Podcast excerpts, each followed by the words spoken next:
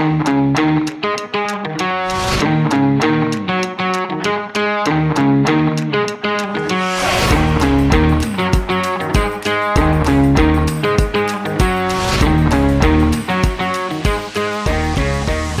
estamos con Walter Hilbing, eh, dueño y exportador de Gin. Cuéntanos, ¿cómo estás, Walter?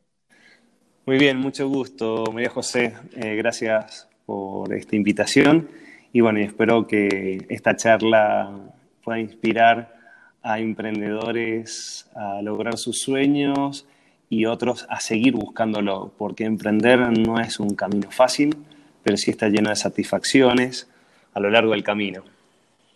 Definitivamente, definitivamente buscamos escuchar sobre tu historia y que esta historia sirva de eh, inspiración para, para otros emprendedores, para otros directores que están buscando expandir sus negocios o, o crecer aún más en, en, nuevos mercados a nivel mundial. Así que cuéntanos un poco cómo empezó esta, este, este gran este camino bueno, este camino empezó en realidad hace 150 años con la historia de la familia, que siempre se dedicó a hacer bebidas alcohólicas, pero de la quinta generación fui el único que se enamoró de esta actividad. Lo menciono porque para emprender hay que enamorarse de lo que uno hace, hay que tener valentía, hay que tener tenacidad, y, optimismo, pero bien entendido el optimismo, ¿sí? es decir, de ver siempre las cosas desde el lado positivo o el, o el vaso medio lleno cuando hay momentos de dificultad. Entonces, eso es lo que te hace poder eh, alcanzar los sueños y las metas que uno se propone.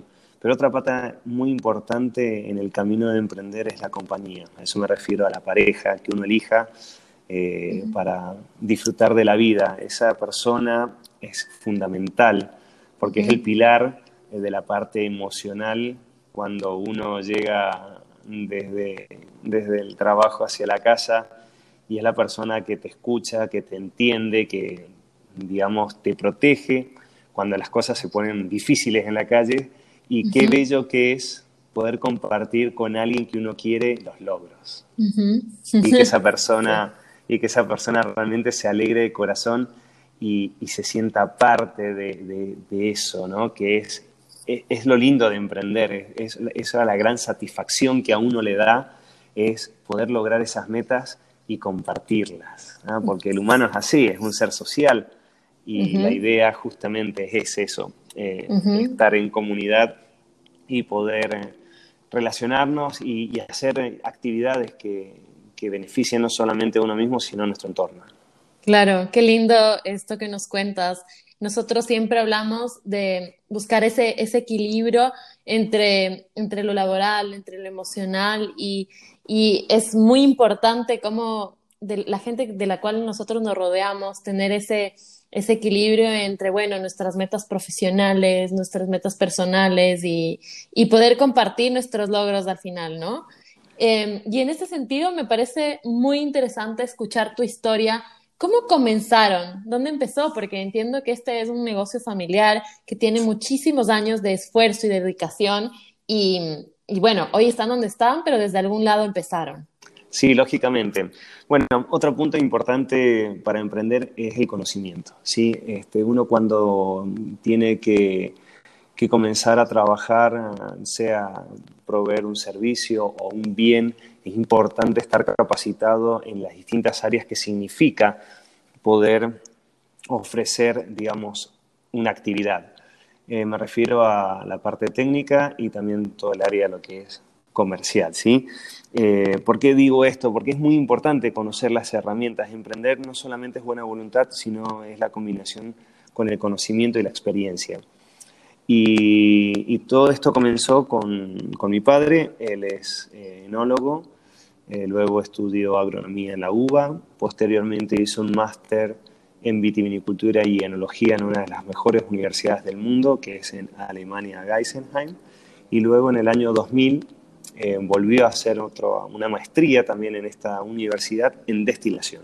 Entonces el camino empieza allí mi padre joven ya había visto todo el arte de lo que era la vinificación, un enamorado de los viñedos y de la bodega, pero dijo, no, no, quiero quiero disfrutar los, los últimos años de mi vida, digamos, en el retiro, su jubilación, haciendo una actividad que fuera diferente, que fuera desafiante, y por eso comenzó a estudiar destilación. Y a partir de allí, digamos, comenzó este proyecto.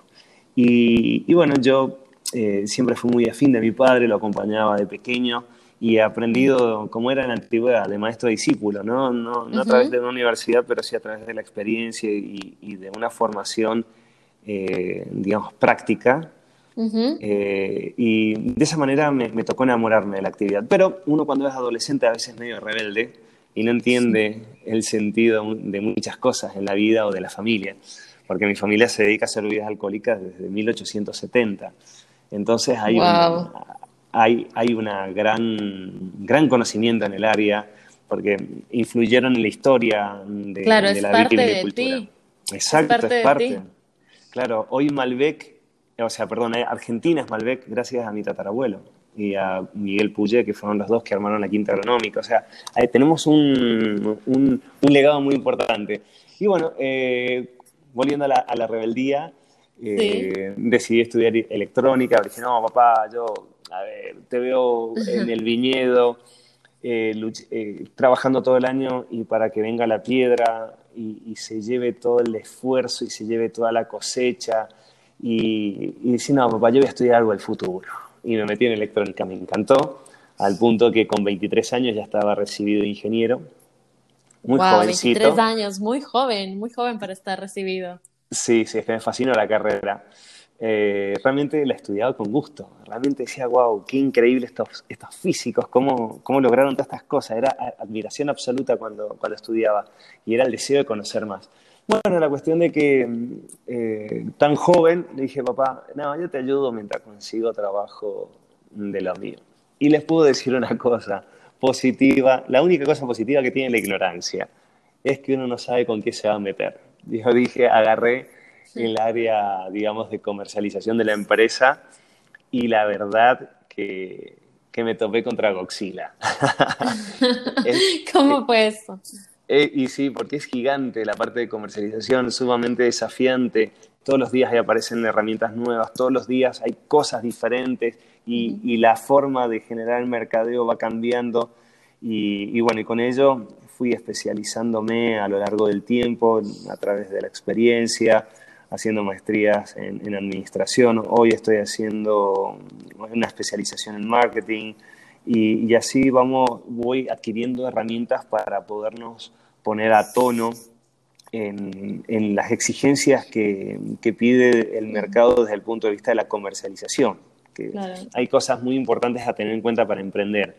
Como les mencioné, una es el conocimiento, otra es la tenacidad, eh, el optimismo desde el buen sentido, o sea, viendo dentro de las dificultades el vaso medio lleno, eh, y, también eh, rodearse de gente capaz. Eso es una de las cosas más importantes que tiene que tener un emprendedor, que es aprender a observar a las personas que uno contrata para ver si son eficientes y si los recursos son limitados cuando uno es emprendedor. Si no, no seríamos emprendedores y de entrada seríamos multinacionales. ¿sí? Eh, entonces es algo muy limitado y muy preciado junto con el tiempo. Entonces hay que saberlo administrar de la mejor manera posible. El equipo, ¿no? Siempre hablamos de, la importancia de tener un, equipo eh, que, dirija este barco hacia el, mismo destino, ¿no? A la misma meta. Em, Walter, cuando tú me dices, eh, bueno, yo empecé cuando, te, cuando tuviste este espacio desde que te graduaste, dijiste, bueno, voy a, mientras tanto voy a trabajar con mi papá. Eh, ¿Cómo estaban comercializando o en, qué lugar estaba en ese entonces la compañía? ¿Ya estaban exportando? Eh, a ver, los dos primeros años no, pero a partir del tercer año que mm, estaba plenamente involucrado sí comenzamos a exportar eh, bueno, exportar es un camino también complejo, ¿sí? Por las reglas que va a tener cada país para poder sacar un producto y las reglas que imponen los otros países para poderlos ingresar. Entonces allí hay un aprendizaje muy importante en todo lo que es el área logística, pero también hay cosas muy importantes que es justamente el conocimiento del mercadeo para saber cómo llegar a ese mercado. Este, estamos exportando desde entonces, pero es como que mm, uno va descubriendo estas herramientas para ir mejorando a lo largo del tiempo cuando uno no, es de la formación. ¿ah? Y eso hizo que quizás nuestra performance no hubiese sido la óptima eh, o la que uno hubiese deseado. Por eso insisto tanto en la capacitación. Tener estas herramientas hace que uno pueda optimizar muchísimo el tiempo y lograr los objetivos eh, en el menor tiempo posible. Entonces comenzamos a exportar, nuestras primeras exportaciones fueron a, Europa y seguimos en la actualidad con clientes de, aquel tiempo, de aquellos tiempos, ya tengo importadores con los que trabajamos ya hace 12, 15 años, eh, con los cuales hay una relación de confianza absoluta. Eh, y bueno, vamos ganando nuevos mercados. Eh, casualmente el año pasado comenzamos a exportar a Canadá eh, y Estados Unidos. Este año también hemos reforzado Estados Unidos en la costa este, hemos comenzado en New York y New Jersey y también hemos podido ingresar a Colombia, otro gran mercado, pero sumamente difícil con sus reglas para poder ingresar un producto. Es increíble las barreras arancelarias que tiene Colombia para poder comercializar. Pero bueno, uno logrando vencer estas barreras es un mercado realmente prometedor. Y todo esto Sí. ¿Cómo, cómo elegiste, cómo, cómo eligieron el mercado? O sea, ¿cómo dijeron Estados Unidos, Canadá, Colombia? ¿Hicieron una investigación? Em, cuéntame ese proceso porque creo que la mayoría de los emprendimientos o las empresas que ya están en ese punto, en ese punto de crecimiento, decir, bueno, ¿y ahora hacia dónde voy? No es fácil decir, bueno, exportar a Europa. ¿Por qué voy a exportar a Europa? Europa es gigante, voy a exportar, no sé. ¿Cómo tomaron ese camino? Bien, es muy buena tu pregunta. a ver, ha sido todo un camino encontrar el mercado y, situaciones eh, especiales nos han ocurrido a lo largo de, nuestra experiencia como exportadores. Eh, bueno, una forma de poder acceder eh, o, o digamos, embarcar en un mercado a través de estudios de mercados formales pero muchas veces para los pequeños emprendimientos acceder a este tipo de información es muy costosa. Y también hay que saber leer este tipo de información. No es tan fácil, digamos, este, leer entre líneas la, información que, sugieren estos estudios. Entonces, eh, hemos accedido a través de otras herramientas como fundaciones que se dedican a fomentar las exportaciones, como una de ellas es Promendoza, aquí en nuestra provincia, que es realmente un organismo que funciona muy bien en ese área y que realmente alienta y fomenta las exportaciones. Entonces se puede acceder, digamos, a este tipo de información o a través de otras herramientas como ProArgentina, etcétera, que ayuda, digamos, a los emprendedores a, poder buscar este tipo de información. Otra forma es a través, digamos, de las redes y empezar a buscar eh, estudios de mercado, quizás no muy actualizados, pero sí nos pueden marcar una, tendencia de cómo es, eh, digamos, la, la, forma de, consumo de determinados productos en determinadas partes del mundo. También eh, uno logra tener una idea interesante o, más cercana a esto es viajando, ¿no? A través de ferias o a través, digamos, de, de rondas de negocios que uno le permite poder ver en forma directa cómo se comporta el mercado, qué competencia se enfrenta uno al, comercializar los productos en, el mercado X, que hace que todo esto se conjugue y, podamos, digamos, sacar conclusiones y arriesgarnos a, a, poder desembarcar en un determinado mercado. También hay situaciones macro mundiales que hace que tengan más o menos oportunidades. Hoy en nuestro rubro particular se ha abierto una ventana que históricamente nunca existió, que fue eh, el auge de, los jeans y, o de los destilados artesanales. ¿sí? Hace 15 o 20 años atrás eh, el mercado de bebidas espirituosas estaba monopolizado por grandes, digamos, eh, multinacionales. Entonces la posibilidad de ingresar era dificultosa. Hoy el consumidor busca destilados que sean atractivos, como por ejemplo nuestro gin Malbec. Es el único en el mundo y es súper exótico. Y Argentina es conocida en el mundo por el Malbec. Entonces, sumado a que tenemos una historia directa con el Malbec, entonces si no hacíamos un homenaje a nuestros antepasados y, hacíamos un gin que tuviese Malbec, la verdad que, hoy el tatarabuelo se levantaría de su descanso y me, diría, ¿qué estás haciendo, hijo? no, y, y es súper importante lo que acabas de mencionar, porque creo que ese, ese adueñarse, ¿no? De, de, lo que sabemos hacer bien, de lo que tienen, o el reconocimiento mundial que ya tienen ciertos productos argentinos, es súper importante y es una oportunidad latente. Em, cuéntanos más del producto, porque me parece muy interesante.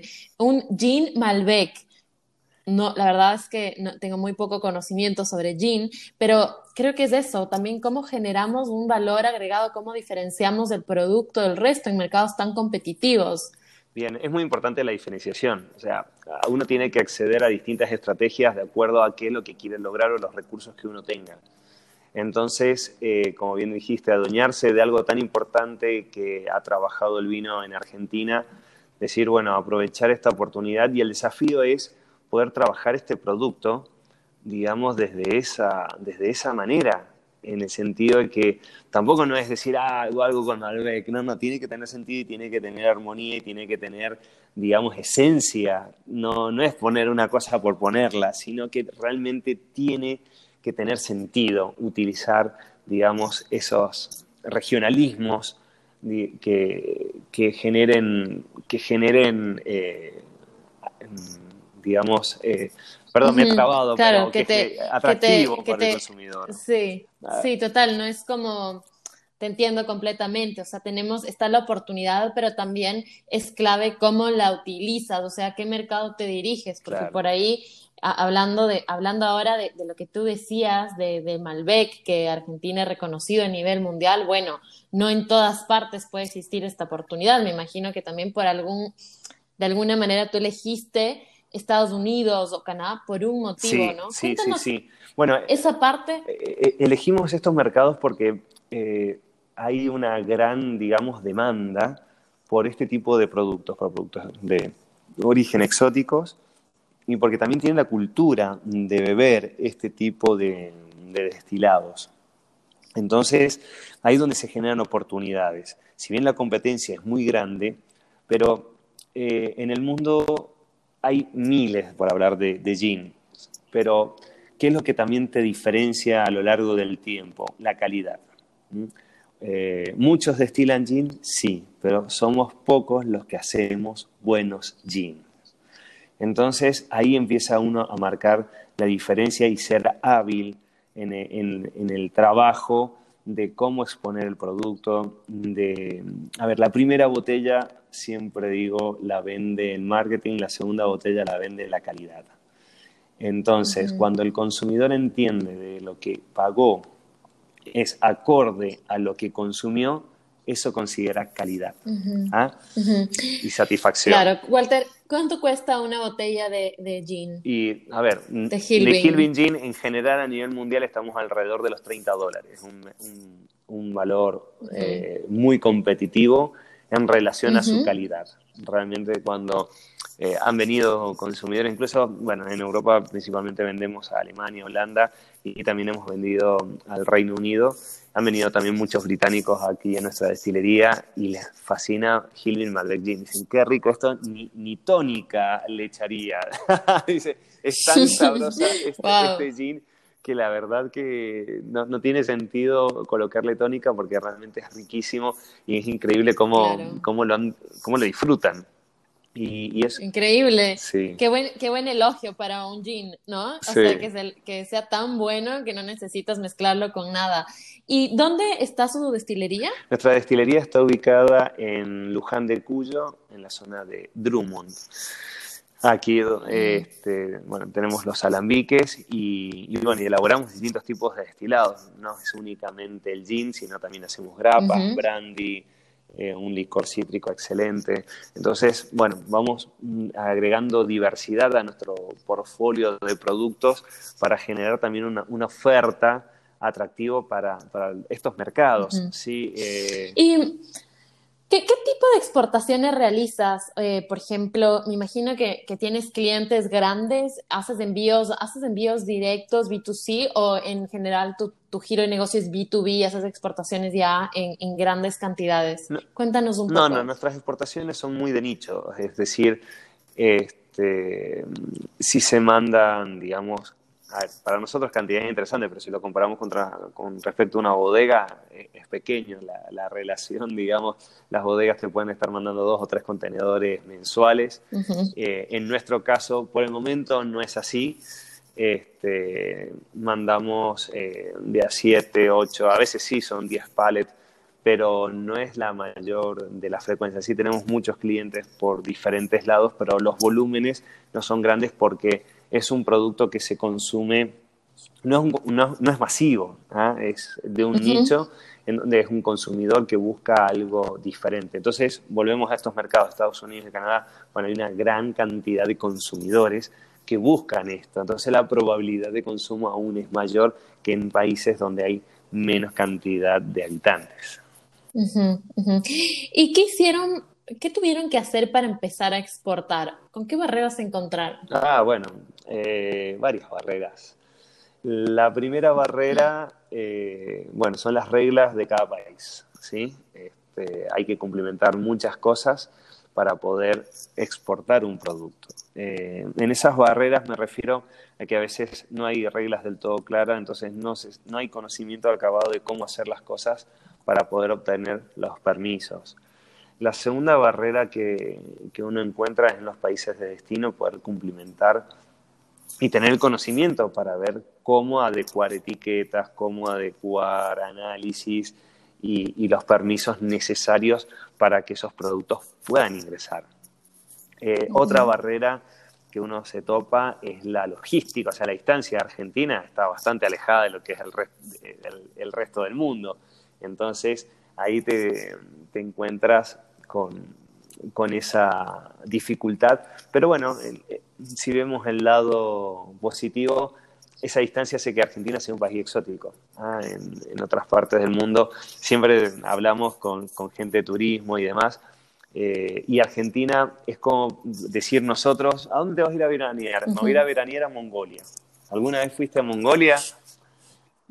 No, claro, no. Pero es exótico, es exótico, es un país muy exótico, sí, totalmente. Pero uno en su mapa no lo tiene, decía, ah, me voy a ir a veranear a Mongolia, no, me voy a ir a, veranear, qué sé yo. Ojo, hasta, por ejemplo, en África, el Congo, tiene muchas cosas re exóticas, pero es muy conocido, pero eh, para hablar del continente africano, pero Argentina para el resto del mundo, la verdad que si no fuera por algunos personajes internacionales del mundo del fútbol y, demás, eh, no existiríamos en el mapa para muchos, eh, digamos, habitantes de este planeta. Bueno, eh, la verdad es que sí, puede ser, ¿no? O sea, yo, yo personalmente, por ahí, bueno, yo soy de Ecuador y, claro, estoy dentro de la región, pero por ahí en otras partes del mundo tienes razón, es un lugar exótico, no, no nos conocen, no es tan conocido como por ahí otros lugares más, sí, más comerciales, pero definitivamente creo que justamente esto de exportar, de, empezar a, abrir mercado en el exterior, hace que, que, se empiece a, conocer más, ¿no? Y esa es también, es la parte tan linda de, la globalización, de esta conexión que hoy día tenemos cada vez más cercana a través de canales digitales, por ejemplo. O sea, acortamos distancias de, muchas maneras. Hoy, por ejemplo, em, el hecho de que tú puedas mandar un jean o unos alfajores argentinos, o no sé, em, un Fernet, hablando de, productos argentinos, a, no sé, a Londres y que puedas tenerlo en Londres en cuestión de tres, cuatro días, em, bueno, es, es, una locura. Y que, y que gente de Londres encuentre un Fernet y diga, bueno, yo quiero Fernet, ¿no? O sea, y que empezar a posicionar el Fernet como por ahí, hablándote de un trago eh, más em, en, otras partes del mundo. Entonces, eso es el comercio internacional a la final. Creo que, creo que también eso es apasionante, ¿no? Ver cómo empiezas a marcar tendencias, como tú me decías, bueno, Jean Malbec, eh, Malbec Argentina, y Argentina en sí eh, bueno, también un país muy rico, pero muy exótico al mismo tiempo, como comentas. Y creo que esa es la oportunidad, esa, esa mezcla de diferentes componentes. Sí, definitivamente. Es más, Argentina eh, a veces confundida con Brasil, es una locura, pero a veces, a veces pasa, te dicen Brasil, no, no, no, Argentina es otro país. Entonces, eh, bueno, ese es el desafío y, la forma de, poder dar a conocer nuestro país y, la riqueza que tiene. Uno cuando empieza a viajar también empieza a, a valorar mucho donde vive. Yo tengo, he tenido la oportunidad de conocer prácticamente completa Argentina, porque me encanta viajar. Pienso que es una de las cosas más lindas que uno puede vivenciar, que es conocer. Eh, es una parte de filosofía, digo, los bienes quedan en este plano cuando nos vamos, pero la experiencia es algo que nos llevamos. Qué lindo lo que, lo que comentas, sí. Y a la final es eso, es, es, es una experiencia. Y cómo disfrutamos de esta experiencia, yo digo, alrededor de un emprendimiento, más allá del, del producto que estás, del producto que estás exportando, de, no sé, es como todas estas emociones que te genera el haber hecho, no sé, tu primera exportación, por ejemplo. O sea, ¿qué sentiste cuando fue, te dijeron, sí, quiero tu producto, envíame? ¿Cómo fue eso para ah, ti? Pues. Y tu familia y toda su historia. Sí, sí, sí, bueno. La primera exportación dijimos, wow, nos vamos a comer al mundo. Y la verdad que no fue así, pero fue tan lindo decir, lograr eh, eh, sacar nuestros productos y que fueran a otro, a otro país la verdad que estuvo, fue, fue, estuvo muy bueno y fue muy linda experiencia. Pero acá los años es lo que nos, nos da otra visión de todas esas experiencias, que es saber elegir bien quién va a ser la persona que te va a comercializar los productos en ese país meta, cuál va a ser su plan para comercializar el producto, para que todo ese esfuerzo no quede en nada, porque es mucho esfuerzo sacar un producto y es importante que ese producto comience a, caminar eh, adecuadamente en ese mercado meta, porque esa es la otra parte de la exportación, es lograr que se genere la rotación y con ello una nueva compra y de esa manera se empieza a ganar un mercado. Bueno, y, para ir cerrando esta, esta linda historia, quisiera que me digas, ¿cómo, ¿Cómo resolvieron o cómo superaron estas barreras? O sea, yo creo que muchos, muchos se preguntan y, o lo que escuchamos siempre, ¿no? O es un pensamiento frecuente, es muy complicado exportar. ¿Tú qué le dirías a estos emprendedores que por ahí estuvieron en un momento en tus zapatos con un producto de calidad, con, con, con todas las... O, todos los recursos y oportunidades para exportar, pero dicen es muy complicado por el contexto, por cualquiera sea el motivo. ¿Qué les dirías? Bueno, la vida está llena de dificultades. No, no es fácil, no es puro chocolate como decimos en, mi familia. Eh, hay, hay momentos amargos, hay momentos felices, pero mm, lograr exportar significa tenacidad y constancia. Eh, ¿Hay dificultades? Sí, siempre las van a ver. Y, también un, conocido me dijo lo siguiente, que la verdad que es cierto, cuando eres un pequeño pececillo te muerden pececillos, cuando eres un pez grande te, muerden tiburones. Este, hay que ser en el estanque. Y yo al principio dije, ¿qué quiso decir? Eh, no porque seas grande no vas, a no vas a tener dificultades, vas a seguir teniendo dificultades y mucho más grandes, cosas que no las conocías porque el volumen del negocio no las manifestaba. Entonces, a medida que uno es pequeño tiene dificultades pequeñas, uno grande tiene dificultades grandes. Lo que pasa es que, bueno, uno cuando va logrando mercados va logrando cierta estabilidad que permite generar apuestas quizás un poco más arriesgadas o más agresivas para poder lograr nuevos mercados. Pero es, eh, digamos, el, es el camino, digamos, que cada uno emprende. No hay el que te dice que exportar es fácil y que, no, no, no, no. Este, eh, Total, al final, ¿qué, ¿qué, es fácil? Nada, es, fácil. Acabamos, acabamos con otro tema. Te dicen, ser padre es maravilloso. Sí, es maravilloso una etapa, pero hay momentos que los padres dicen, por Dios, qué criaturita tengo. Ah, este, claro. Entonces eh, no, es, no es todo hermoso y fácil, no, no, no, para nada, es un proceso de aprendizaje. Obviamente con el tiempo vas adquiriendo práctica y es como viajar, también vuelvo a ese ejemplo. Los primeros viajes era, wow, la, intriga y el, y el, nerviosismo y el temor. Y hoy es adrenalina de sentido, qué cosa no voy a encontrar, no es temor, es adrenalina de decir qué experiencia había vivido. Qué lindo, qué lindo, o sea, es, es la verdad, a la final Em, ¿dónde estaría la magia si todo fuera fácil? Pero creo que el mensaje es que realmente si tenemos esa determinación, ese empuje y, al final un equipo de trabajo, como tú decías, que, nos ayude a, lograr o a sobrepasar todas estas barreras, aliados estratégicos, creo que es, realizable, o sea, todo se puede.